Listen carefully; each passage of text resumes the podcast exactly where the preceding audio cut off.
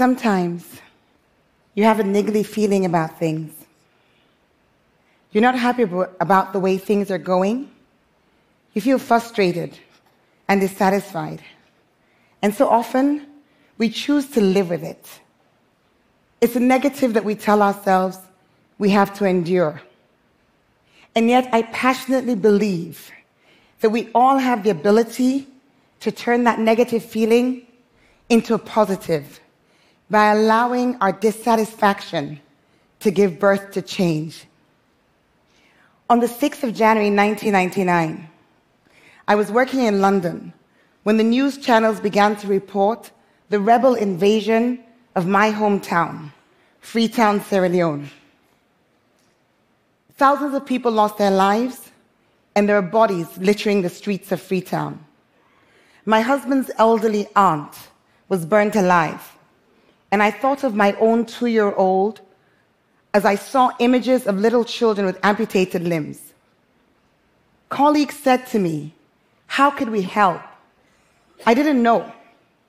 So I began to call the telephone numbers that came up on my screen as international aid agencies started to make appeals to raise money to address the tragedy.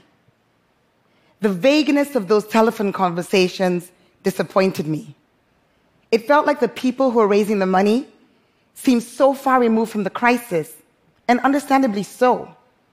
But I wasn't satisfied, and I wasn't convinced that the interventions they would eventually implement would actually have the level of impact that was so clearly needed.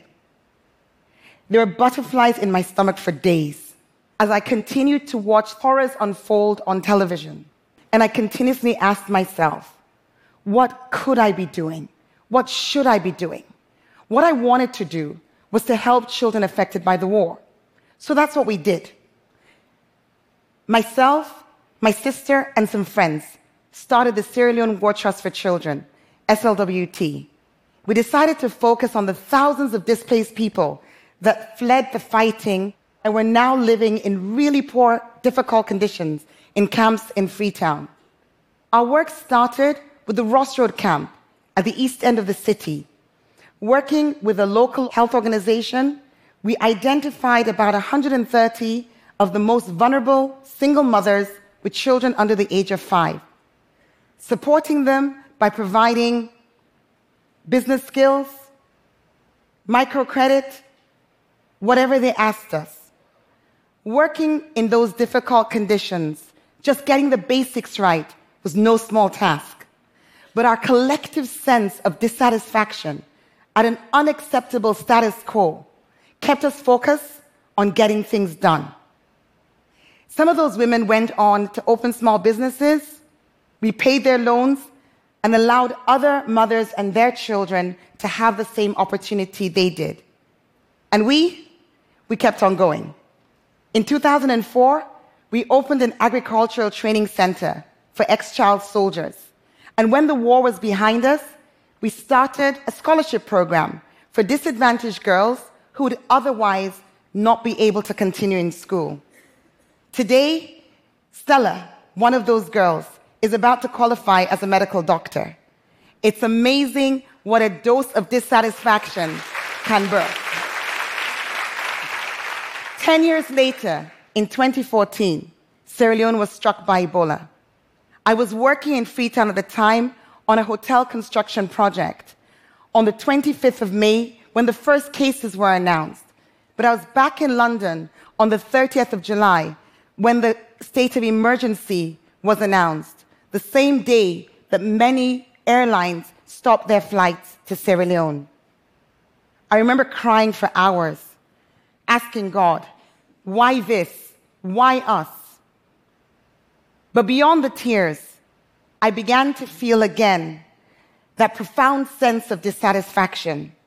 So when six months after those first cases had been confirmed, the disease was still spreading rapidly in Sierra Leone, and the number of people infected and dying continued to rise. My level of frustration and anger got so much that I knew I could not stay and watch the crisis from outside Sierra Leone. So, in mid November, I said goodbye to my much loved and very understanding husband and children and boarded a rather empty plane to Freetown. Freetown was now the epicenter of the outbreak. There are hundreds of new cases every week. I spoke to many medical experts, epidemiologists, and ordinary people every day. Everyone was really scared. We won't succeed until we're talking to people under the mango tree. So said Dr. Yoti, a Ugandan doctor who worked for WHO and who'd been involved in pretty much every Ebola outbreak in Africa previously. He was right, and yet there was no plan to make that happen. So during a weekend in early December, I developed a plan that became known as the, as the Western Area Surge Plan. We needed to talk with people, not at people. We needed to work with the community influencers so people believed our message. We needed to be talking under the mango tree, not through loudspeakers. And we needed more beds. The National Ebola Response Center, NERC, built on and implemented that plan. And by the third week of January, the number of cases had fallen dramatically. I was asked to serve as the new director of planning for NERC, which took me right across the country, trying to stay ahead of the outbreak but also following it to remote villages in the provinces, as well as to urban slum communities. On one occasion, I got out of my car to call for help for a man who'd collapsed on the road. I accidentally stepped in liquid that was coming down the road from where he lay.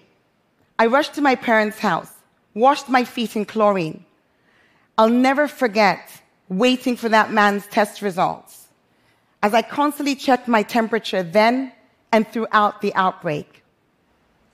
The Ebola fight was probably the most challenging but rewarding experience of my life. And I'm really grateful for the dissatisfaction that opened up the space for me to serve. Dissatisfaction can be a constant presence in the background, or it can be sudden, triggered by events. Sometimes it's both. With my hometown, that's the way it was. For years, our city had changed, and it caused me great pain. I remember childhood, growing up, climbing trees, picking mangoes and plums on the university campus where my father was a lecturer.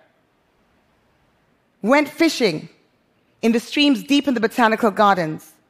The hillsides around Freetown were covered with lush green vegetation, and the beaches were clean and pristine. The doubling of the population of Freetown in the years that followed the Civil War and the lack of planning and building control resulted in massive deforestation. The trees, the natural beauty were destroyed as space was made for new communities, formal and informal, and for the cutting down of firewood. I was deeply troubled and dissatisfied. It wasn't just the destruction of the trees and the hillside that bothered me. It was also the impact of people as infrastructure failed to keep up with the growth of the population. No sanitation systems to speak of. A dirty city with typhoid, malaria, and dysentery. I didn't know the statistics at the time, but it turned out that by 2017, only 6% of liquid waste and 21% of solid waste was being collected. The rest was right there with us in backyards, in fields, rivers, and deposited in the sea. The steps to address that deep sense of anger and frustration I felt didn't unfold magically or clearly. That's not how the power of dissatisfaction works. It works when you know that things can be done better. And it works when you decide to take the risks to bring about that change. And so it was that in 2017, I ended up running for mayor because I knew things could be better. It seemed the people agreed with me because I won the election.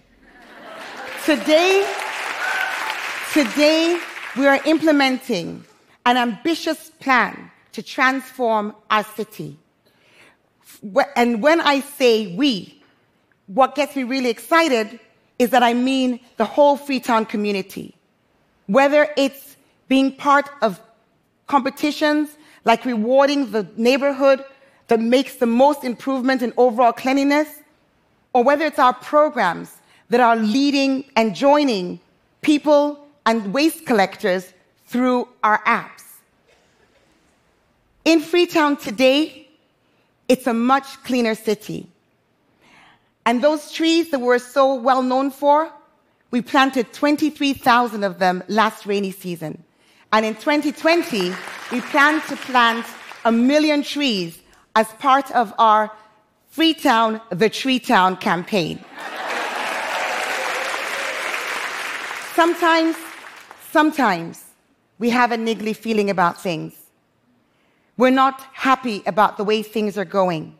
We feel dissatisfied and we feel frustrated. We can change that negative into a positive. If you believe that things can be better, then you have the option to do something rather than to do nothing. The scale and circumstances of our situations will differ. But for each of us, we all have one thing in common. We can take risks to make a difference. And I will close in saying, step out, take a risk. If we can unite behind the power of dissatisfaction, the world will be a better place. Thank you.